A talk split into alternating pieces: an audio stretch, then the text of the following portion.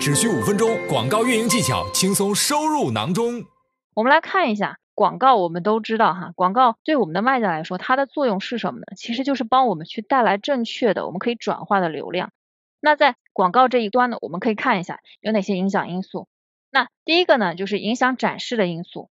那影响展示的因素就是广告到底展示在哪里，就是我们可以理解成广告怎么展示呢？会有我们的竞价的高低、购买按钮的赢得率，跟这个客户的搜索词的相关度去共同决定。那影响点击呢？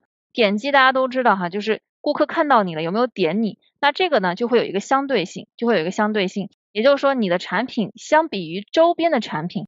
到底是怎样的一个竞争力？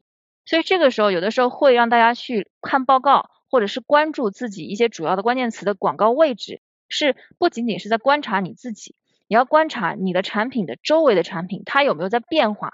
有的时候会有卖家来问我说，我的什么都没有变，为什么我突然间我 CTR 降低了呢？我 CPC 我出价也没有变，我产品也没有变，为什么我的 CTR 会突然降低了？对不对？因为广告它是个动态的概念，就是不只有你在打广告，对不对？有很多卖家都在打广告，你的你的东西不变，那如果别人变了，也就是你周围的竞争对手有变化的话，那在消费者看到的界面它就出现了变化，也就是你仍然在那个位置，你甚至可能仍然在那个位置，仍然用那个价格，仍然用那个图片，但是你的 CTR 会降低，也就是你要去关注你周围的竞争对手有没有变化，这也就是影响点击的因素。那最后的影响转化，大家都知道哈，广告是为我们的产品去输入正确的这个流量，也就是对口的流量。